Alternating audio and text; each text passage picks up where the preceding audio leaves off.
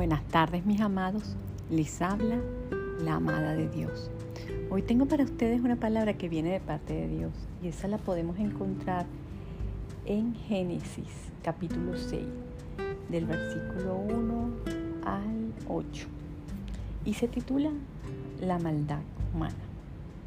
Cuando los seres humanos comenzaron a multiplicarse sobre la tierra y tuvieron hijas, los hijos de Dios vieron que las hijas de los seres humanos eran hermosas. Entonces tomaron como mujeres todas las que desearon.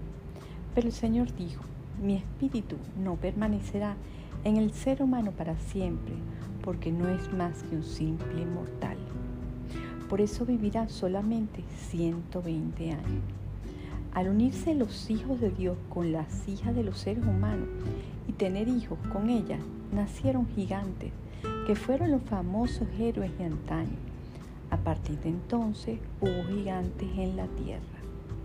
Al ver el Señor que la maldad del ser humano en la tierra era muy grande y que todos sus pensamientos tendían siempre hacia el mal, se arrepintió de haber hecho al ser humano en la tierra y le dolió en el corazón. Entonces dijo, voy a borrar de la tierra al ser humano que he creado y haré lo mismo con los animales, los reptiles y las aves del cielo. Me arrepiento de haberlos creado. Pero Noé contaba con el favor del Señor. Qué hermoso es contar con el favor de Dios. En este capítulo vemos cómo la maldad del ser humano se propaga y el ser humano siempre tendía a hacer lo malo delante de los ojos del Señor.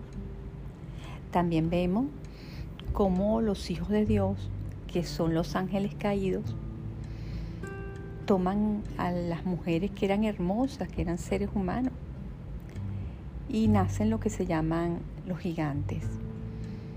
Eso nos, nos da a pensar de que el gen humano se cambia.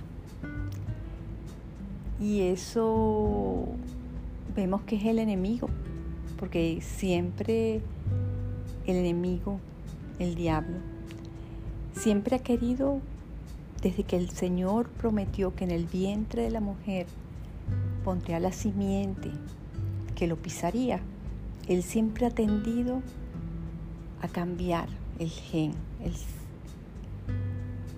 del ser humano. Pero y nacen gigantes, se transforman, hay los gigantes y la tierra empieza a transformarse y cada día la maldad proliferaba. Pero el Señor tenía una persona en la cual contaba con el favor del Señor, que era Noé. Y ahí donde el Señor cambia de opinión, cambia de opinión y, y le da una oportunidad más al ser humano. Porque el Señor las promesas que da, las cumple. Y Él prometió que el ser humano traería al Hijo de Dios. Lo cumplió. Hoy gozamos de ese maravilloso ser que nos ha dado la libertad, nos ha dado el ser llamados hijos de Dios. Gracias Padre por tu infinita misericordia y por tu amor, por tu verdad por ser Dios. Gracias, gracias, gracias, gracias, Padre amado. Bueno, amados, eso ha sido todo por hoy.